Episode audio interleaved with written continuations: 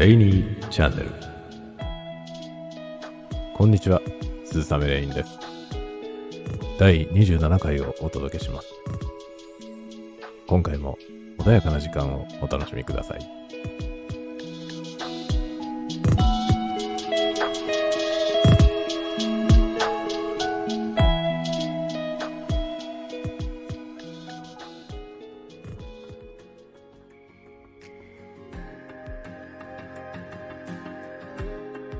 改めまして、こんにちは。鈴雨レインです。えー、まあ、文章読本紹介というシリーズでですね、えー、結構回を重ねてまいりましたけれども、えー、さらにですね、今日は、えーその続きをお送りしたいなと思います。えーで、今日はですね、ちょっと毛色の違う本を用意いたしました。えーいわゆる文章読本ではありません。えー今日持ってきたのはですね、えー集英写真書から出ております。今野真二さんという方のお書きになった、えー盗作の言語学という本です。えー盗作っていうのはあの盗作したっていうね、ひっくり返ったっていう方ではなくて、えー盗む方の、えー盗作ですね。表説、えーいわゆるパクリですね。その、えーパクリについての、えー言語学っていうね、盗作と言語学っていう言葉が、えー結びついて盗作の言語学というふうになっておりますが、えこのタイトルに惹かれて、え購入した本であります。サブタイトルには表現のオリジナリティを考えるというのがついております。でですね、これはあの非常に素晴らしい内容です。で、えーこの私のですね、えレイニーチャンネルというね、まあまあ、私のことをご存知で、えこれを聞いてくださっている方というのも、えー多いかと思いますが、えースタイフでですね、まあなんとなくね、え何らかのワードで検索して、え出会ってくださった方、もしくは、えたまたまタイムラインにあったから読んでくださった、聞いてくださった方とかね、いらっしゃるかと思いますが、あの、まあ、少なからずですね、例えばスタイフで何かコンテンツを発信されている方であるとか、え私はあのノートっていうところに文章も書いておりますが、そのノートでね、え何かを発信されている方とかですね、いらっしゃるかと思いますけれども、えーまあ、表現者たるもの、最も、えー気をつけなければならないことはですね、えー他人の表現を侵害しないということですね。まあ、要するにそのパクリっていうものはですね、最も忌むべきものであるし、で、まあ、意識するとしないとに関わらずですね、えーそのね、他人の作品を表説したっていうことになってしまえば、それはあの、作り手としての信頼をですね、著しく損なうことになりますよね。なので、えーまあ、ね、特にその意識しないままね、元のものを知らないまま、そっくりのものを書いてしまうということはあり得るので、あの、それをね、気をつけるっていうのは非常に難しいわけですけれども、まあもちろんね、意図的にパクるのは論外としても、あの、意図せずして似てしまうっていうことに関して、どこまでが、そのね、表説っていうことになってしまうのか、えーあるいはですね、あの、パロディであったりとか、えーなんだろう、えーオマージュであったりとかですね、まあいろんな言葉がありますけれども、その言葉の際とですね、まあ姿勢の際と、えー実際に出ているその表現の際っていうものですね、そういうもののその線引きはどこにあるのか、これは非常に難しい問題ですね。まあ最終的にはですね、その表説だっていうことになって、まあその権利者ですね、オリジナルの方の作者が、えー訴えた時に、それが裁判になってですね、まいくつもね、そういう裁判は行われているわけですけれども、えそして裁判所の判断が下るまでですね、どこが有罪で何が、えー、not guilty なのかっていうですね、その、えー境界線っていうのは、はっきりしないというのが、えー、とどのつまりというかね、えー突き詰めれば裁判をしてみるまでわからないということなんですけれども、えこれまでの判例とかですね、それによってその、大体このあたりがグレーであって、この辺はブラックであるというね、その、境界線っていうのは、えー知っておきたい部分ではあると思いますね。で、この本にはですね、いろいろなそのいくつもの過去の事例を取り上げたりとかですね、そういうことがされていて、で、そもそもその、えー表説っていうことに対してですね、どういうことをすると表説になるのかっていうね、どこまでは表説ではなくて、どっから表説なのかっていうね、その難しいその境界まあもちろんね、突き詰めれば個々のケースで裁判するしかないわけですけども、あの、大体この辺じゃないかっていうことをですね、この作者の、え今野さんという方が探っているというですね、そういう、え本なわけですね。でこれはですね、非常に興味深く、え、しかもですね、おそらくその、え、もちろんその、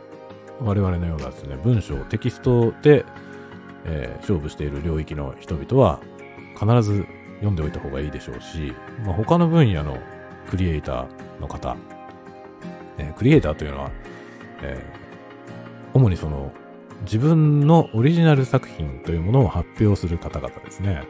え。そういう方々は、これはですね、一読しておいて損はないのではないかと、えー、思います。で、これもですね、集英社文庫、あ、違う、集英社新書で、えー、例に漏れず新書なので、非常に安いですね。720円プラス税ということで、え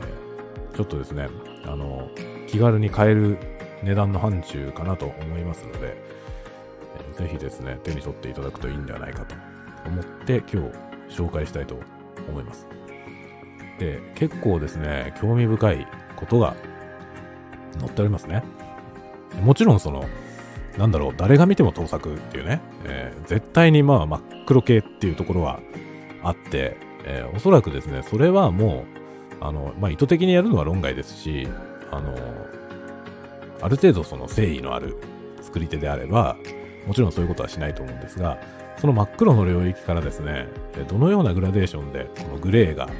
存在しているのかっていうところね。でそこはですね、非常に難しくて、あの、その事例がですね、たくさん載っているというのは非常に、えー、面白い。面白いというのは何て言うのかな、えー、興味本位的なことではなくて、非常に有用であると思いますね。で、えー、また引用についても、え書いてありまして、特にその論文なんかをお書きになる方は、引用ということに関しては非常に慣れていらっしゃると思いますけれども、え、そっくりそのままですね、え、その、すでに出ているものをですね、引用してきて、えこっから引用していますよ。誰のね、何というところから、えこの部分が引用です。はっきりわかるようにして、えで、一字一句、あの、勝手に改変せずにですね、そのまんま引用して、で、まあ自分の作品のその一部分にそのね、引用を入れて、で、この引用に対して、えー、我々はこう考えるということをですね、まあ自分の意見を書いていくというような、その引用の仕方というのが、えー、あります。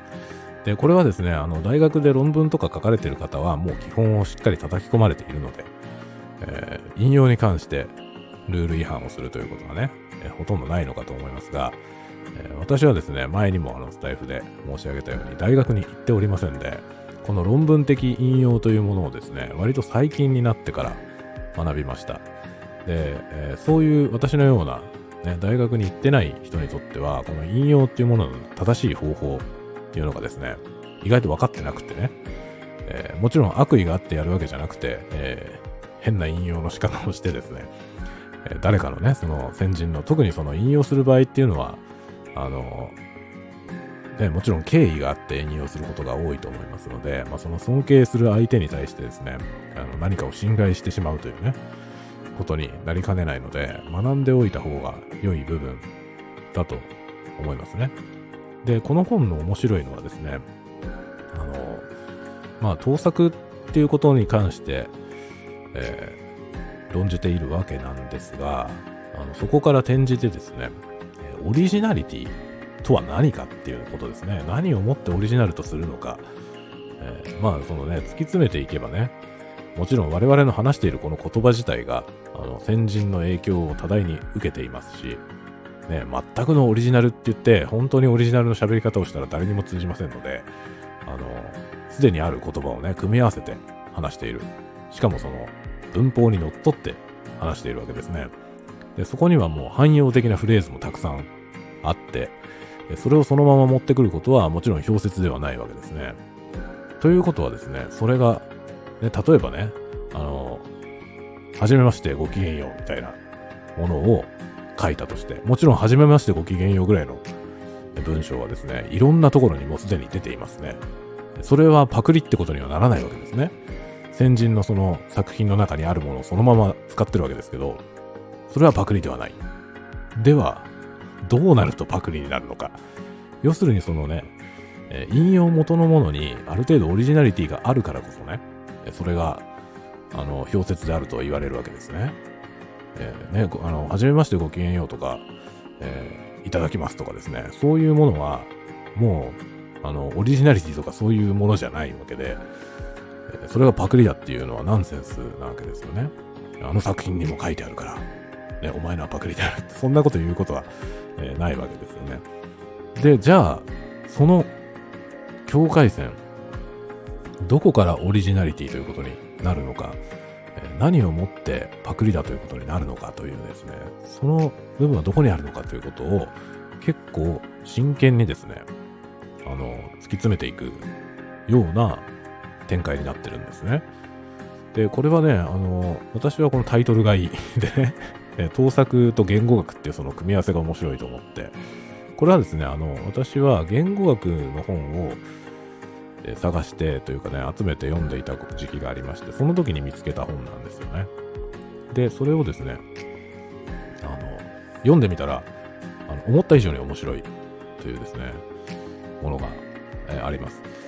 で、えー、特にですね、オマージュっていう言葉は日本ではあのパクリではないオマージュであるっていうことがね、よく言われまして、で、オマージュっていうのはまあ言ってみれば、その敬意を表しているという意味ですね。なので、あの、盗んでいるわけではなく、その、あの先人の作品に敬意を表する形で、えー、似たような表現を使ってですね、まあ、それに対してのオマージュをする。これはあの、村上春樹さんとかがですね、えー、レイモンド・チャンドラーとかの作品をオマージュして、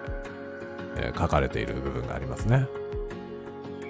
で、そのオマージュってものはですね、じゃあ、あの、どこからがオマージュで、えー、何がダメなのかっていうね、ことがあるわけですよね。で、そのオマージュの例もいろいろ載っていまして、これはオマージュとされているというね。で、まあ、そのどこに境界があるのかということを、えー、それに紐づいてですね、あの掘り下げていくという展開になってるんですよ。なので、この本は非常に面白いので、えー、一読の価値はあるのではないかなと思います。で、特にですね、後半の方が面白くて、あのー、辞書、辞書の語釈ってものに対して、えー、パクリということはあるんだろうか。まあ、最後ですね、第5章というところが、えー、辞書の語釈っていうふうになってまして、辞書にも盗作はあるのかという、えー、タイトルで書かれてます。興味あるでしょ？辞書っていうのはね、もともとその語語の、えー、単語ですね、単語の意味を書いたもんですから、その意味っていうものはね、まあ、辞書によってもちろん語釈は異なりますけれども、その語の意味自体は変わらないわけですよね。そうすると、どうしたって同じことを説明することになりますよね。で語釈にもちろんオリジナリティというのはあって、えー、例えば私も持っている、えー、三省堂の新明解国語辞典という辞典はですね、語釈が面白いので有名ですけれども、そういうそのね、オリジナリティのある語釈っていうものが辞書のカラーになっているということは、えー、あるわけですね。でも、あの、説明のしようがないというかですね、シンプルな語になればなるほど、語釈に差が出ないということはありますよね。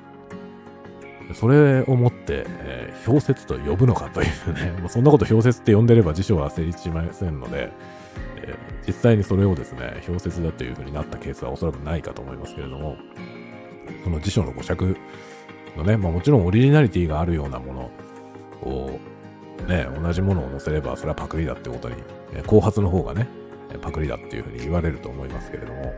もちろんそう言われないように作ってる人たちをね、え細心の注意を払って、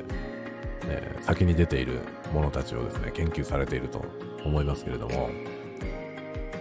そのじゃあ、ね、オリジナリティのある語釈って簡単に今言いましたけどね、何をもってオリジナリティとするのかっていうその定義、これがですね、あまりはっきりしないと思うわけですよね。で、このようなね、あの、一見対してね、普段あんまり気にしていないけれども、よく考えてみるとそれ難しいよねっていう領域ありますよね。で、割とね、そういうものがこのね、新書には、あの、よく取り上げられているんですよね。それで私はあの、新書読むの好きなんですけどね。で、えー、こういうね、ものがあります。で、このね、結構私も知らなかった、その過去に、えー、盗作だとされた例というのが載ってまして、えー、ちょっとね、興味深いなと思ったのは、え、ここはですね、昭和34年の、うん、新人賞の受賞作品ですね。それがすぐ、えー、直後にですね、発表された4日後って書いてありますね。えー、これが氷雪だということになって、新人賞取り消しになったという、え実際の事例について紹介されています。で、ここで面白いというか興味深いのはですね、この氷雪したというその元の作品が外国作品なんですね。外国作品に似た描写ということになりまして、これがですね、新人賞が撤回されましたということはですね、有罪、ギルティということになりますね。で、これをですね、今、あの、ここにですね、引用されてるんですね。その似ているとされた部分というのが、えー、実際に引用されて、えー、元の作品と並べて書かれております。で、これですね、あの、似ているとされた元の作品は、フォークナーの、えー、有名な作品なんですよね。まあ、フォークナーといえばね、アメリカの、えー、なんだろう、文豪と言いますかね、えー、歴史的な有名な作家で、そんな有名なのをパクるなよって 思いますけれども、それとは別にここでですね、興味深いのは、もちろんですね、あの、似ていると言われた作品、盗作だとされた作品はですね、日本語の作品なんですね。で、もちろんこのですね、元のフォークナーの方も翻訳のものが書かれているわけですね。これ並んで今載せてあるわけですけど、ここにね。えー、その翻訳の日本語で書かれているフォークナーの小説が載っていて、えー、それのパクリだとされた作品が載っていて、で、全く同じ表現になっている部分に棒線が引かれているんですが、引用されている部分の9割が えー、棒線が引かれています。これはですね、誰が見てもギルティ だと思いますが、ここで興味深いのは、翻訳だということですね。これはフォークナーをパクったのか、えー、翻訳をパクったのか、というね、問題がありますね。もちろん翻訳をパクっているわけですが、この表説はですね、一体誰のオリジナリティをパクったんでしょうね。これ難しい問題ですよね。あの、フォークナーのね、原文をですね、例えば自分でオリジナルに翻訳して、その翻訳したものと同じ表現を自分の作品に使ったとしたらですね、そのなんだろう、元になったものはフォークナーですけど、そのフォークナーの自分で訳したその文章というのは世に出てないわけですね。そうなった場合にね、これはフォークナーのパクリだって言われるかどうか。あの、もちろん話の内容がフォークナーのオリジナリティ溢れるものだったとすれば、パクリだってなりますけど、ここで引用されてるというかですね、その、これがパクリだと言われてる部分は、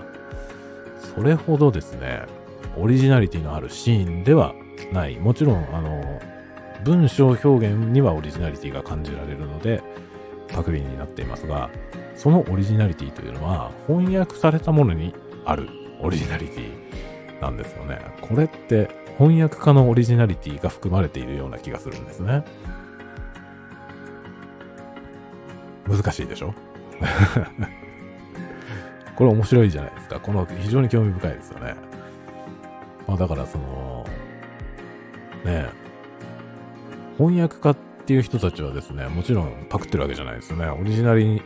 のある作品、日本語ではない何か別の言語で書かれた作品を日本語に翻訳するわけですけれども、あのそこにはですね、文章のオリジナリティという意味では、あの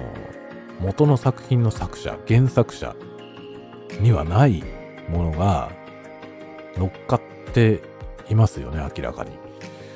あの、ね、日本語を書けない方がね、書いた作品ですからね、元の作品はね。それが日本語の表現になるときに、えオリジナリティを帯びている。どちらかというと、翻訳作品っていうのは、原作者よりも翻訳家のオリジナリティの方が色濃く出るような気がするんですよね。あの原作者のオリジナリティってストーリーの部分だけで、文章表現とかね、まあ、文体とかそういったもの、まあ、要するにその小説の表現として重要な要素の多くはですね、翻訳家によるものであるんじゃないかと思うんですよね。例えば、なんだろうな、私がよく愛読する、えーダンテ。ダンテの新曲という有名な、神の曲って書いてね、新曲という。有名な詩集、詩集なのかな、あれ、ありますけれども、あのダンテの新曲はですね、いくつかの日本語訳が世に出ています。で、えーその日本語訳、まあ訳者が違うわけですけれども、それによってですね、読みやすさも全く異なりますし、あの、もちろんね、元はダンテが書いたものですから、その元の筋書きは、ね、えーそのオリジナルのもの、誰が訳しても筋書きは同じですけれども、あれは詩集、詩なのでね、あの、翻訳になった途端に、日本語としてのオリジナリティの方が、なんだろうな、濃くなるような気がするんですね。そうすると、そのね、ダンテの新曲に影響を受けていますっていうね、ことは多々あって、前回あのご紹介した大江健三郎さんなんかもダンテの新曲についてはですね、すごく研究されていますよね。で、そういう、そのね、でもその大江健三郎さんの読んでるダンテと、私の読んでるダンテは同じ翻訳ではないかもしれないし、えーあるいはですね、私の好きな菅敦子さんという方はですね、ダンテの、研究者としても割と有名な、方ですけれども、菅さんなんかの場合はですね、あの、ご自身が翻訳をされるわけですね。もちろん言語で読まれて、翻訳をされるというね。そうすると、菅敦子さんの読まれているダンテと私が読んでいるダンテは全く違うものですね。そういう風になってくるとね、さあ、オリジナリティとは何だ？っていうことになってきますね。で、その表説ということを通して、この、なんていうのかな、えー非常に多元的な視点で文章というものを改めて考える機会になったんですね。で、えーこれは大変興味深いものでありますね。えーさらにはですね、あの、パスティッシュ、パスティッシュという言葉は、えー皆さんご存知でしょうか？あの、なんて言えばいいかな？えパロディに近いものですけれども、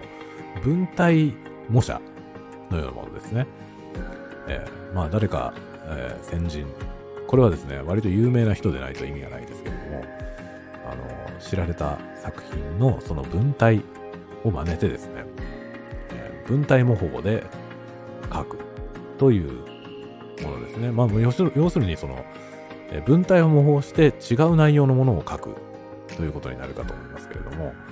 そういうようなもの、パスティッシュというジャンルが、まあ、文芸のジャンルがあるんですね。で、そのパスティッシュっていうのは、じゃあ、あの、表説、どこまでやっちゃうと表説になってしまうのか、とかですね。そういう、あの、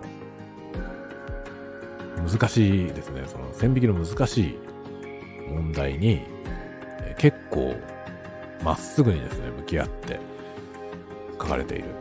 本です。あ、ちょうど今ですね、適当にページをめくっていたらパスティッシュの鉱脈でが出てきたんで、えちょっと引用で読んでみたいと思います。えー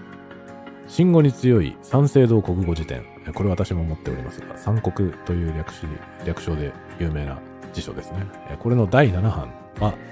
パスティッシュを美術、音楽、文学で、主題や技法を先行作品から大幅に借用した作品。模索。え模索は、え模倣の模に作品の作。パスティシュ。と説明している。文学作品に関しての場合、文体模倣と訳されることもある。パロディにしても、パスティッシュにしても、いわばわざと似せるのであって、そうした作品が盗作だと言われることは当然ながらない。先行作品がわからなければ、面白くもなんともないのだから、先行作品はわかるようになっていて、しかし全く同じでは意味がないので、むしろ似ているけれども違うという難しい作品と言えよう。と書いてあります。このね、パスティッシュっていうジャンルは、あの、私も結構好きで、えー、読んでいるわけですが、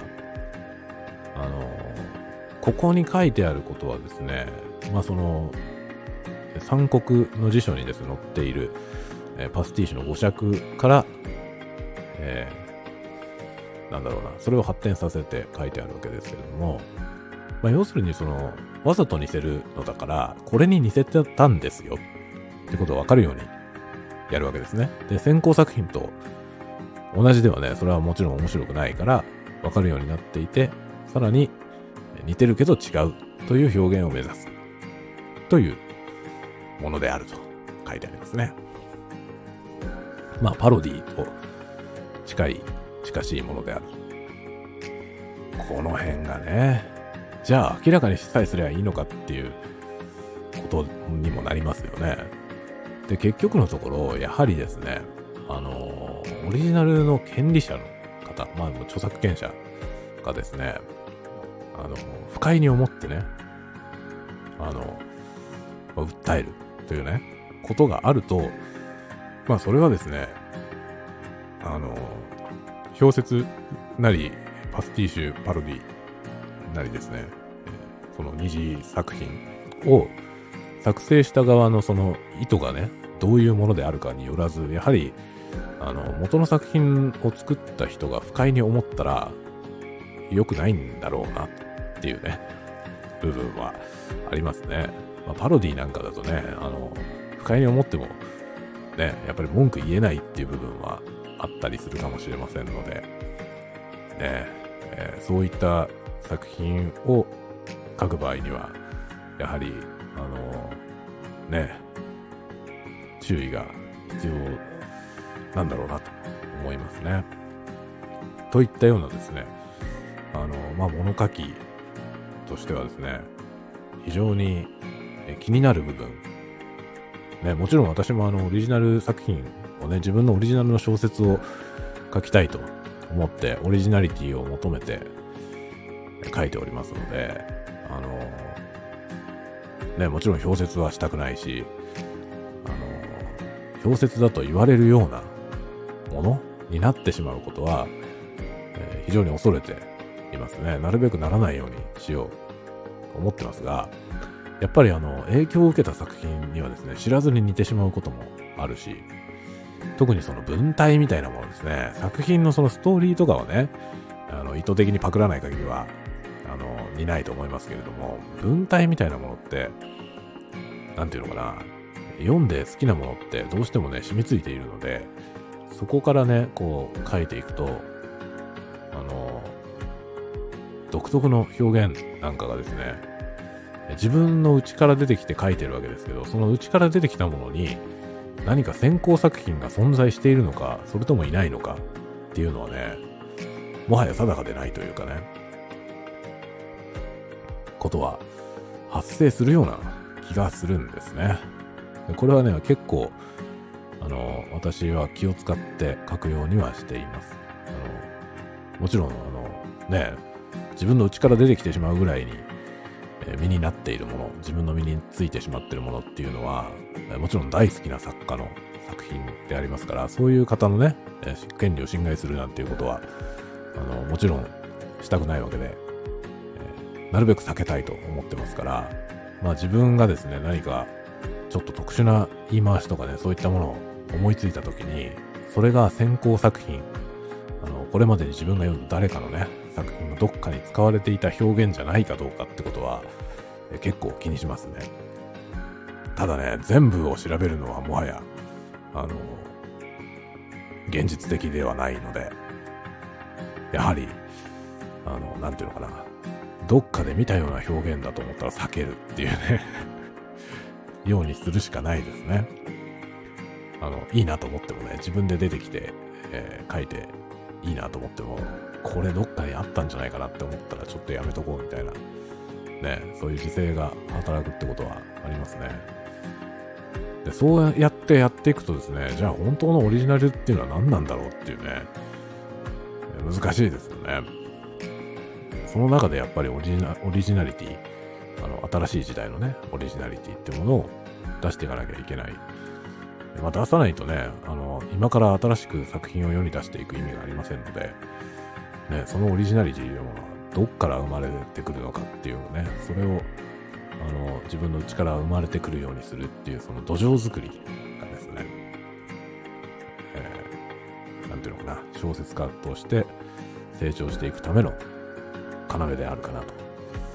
思ったりします。というわけで、かなり 長くなってしまいましたけれども、あの、盗作の言語学、表現のオリジナリティを考えるというこの、えー、集英社文庫、あ、違う、集英社新書から出ている、え、この本を紹介して、え、今回は終わりたいと思います。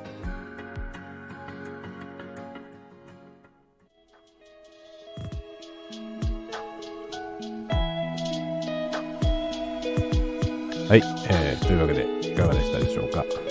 今日は盗作の言語学という、えー、今野真司さんという方の書かれた本をご紹介しました。はい、えー、長くなりましたが、お付き合いありがとうございました。ではまた次回まで皆さんが穏やかな時を過ごせますように。